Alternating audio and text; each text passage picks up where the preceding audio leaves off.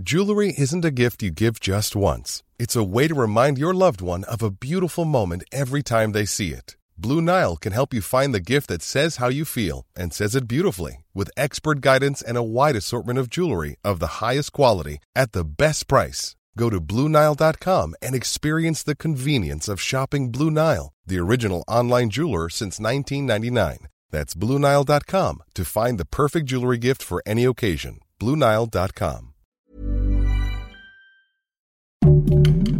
Heraldo Podcast, un lugar para tus oídos.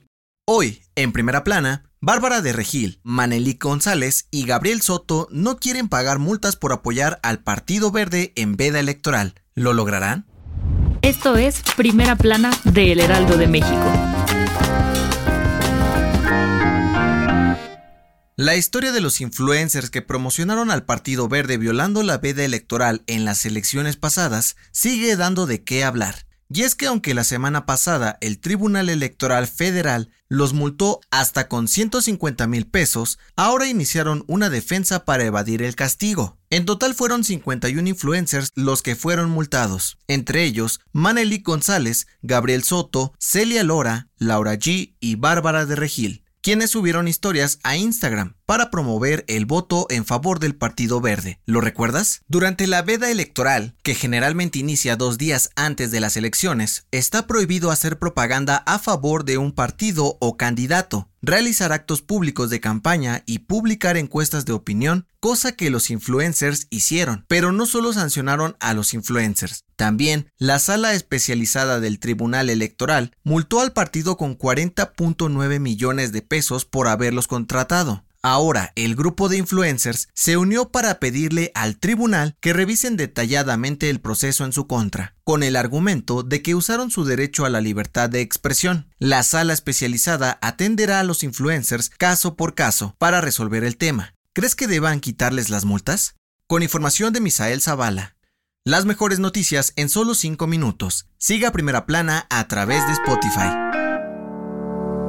El aumento de la inflación en México parece no detenerse, y ante un panorama complicado, la Secretaría de Hacienda ya trabaja en buscar la mejor forma para apoyar a las familias que viven en situación de pobreza en el país. En la primera quincena de marzo, la inflación se ubicó en 7.29%, lo que quiere decir que las gasolinas, gas LP y algunos productos de la canasta básica como cebolla y limón aumentaron hasta 4 pesos por kilo. En entrevista exclusiva para el Heraldo de México, el subsecretario de Hacienda, Gabriel Llorio, dijo que seguirán subsidiando los precios de la gasolina en todo el país para ayudar a las familias menos favorecidas, pues su alto costo los afecta principalmente a ellos, dejándolos sin oportunidad de comprar otras cosas. El funcionario dijo que no solo darán subsidios, sino que están pensando en todo un paquete de medidas en beneficio de las familias más pobres. Sin embargo, no mencionó cuáles serán, con información de Verónica Reynolds y José Manuel Arteaga. En otras noticias, el Aeropuerto Internacional Felipe Ángeles anunció que tendrá vuelos a Estados Unidos con Delta y Copa Airlines a partir de la segunda mitad del 2022. Se sumarán a las que ya operan en Santa Lucía, que son Volaris, Viva Aerobús y Aeroméxico. En noticias internacionales, el presidente Joe Biden dijo que Vladimir Putin no puede mantenerse en el poder tras sus acciones en la guerra contra Ucrania. Los portavoces del Kremlin respondieron asegurando que Estados Unidos no puede interferir en su política. Y en los espectáculos, la Fiscalía de Colombia dio a conocer que encontraron más de 10 drogas en la autopsia del baterista de los Foo Fighters, Taylor Hawkins. Sin embargo, aún se desconoce la causa de su muerte.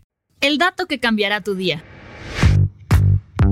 Si normalmente te lavas los dientes y te enjuagas luego luego, estás cometiendo un error. De acuerdo con la Facultad de Odontología de la Universidad de California, cuando te cepillas los dientes, el flor de la pasta crea una capa que ayuda a proteger el esmalte, pero necesita algo de tiempo para hacer su función. Al enjuagarte justo después de cepillarte, eliminas parte del flor y reduces sus beneficios. La recomendación de los expertos es escupir el exceso de pasta y esperar al menos 10 minutos para enjuagarte. Yo soy José Y nos escuchamos en la próxima.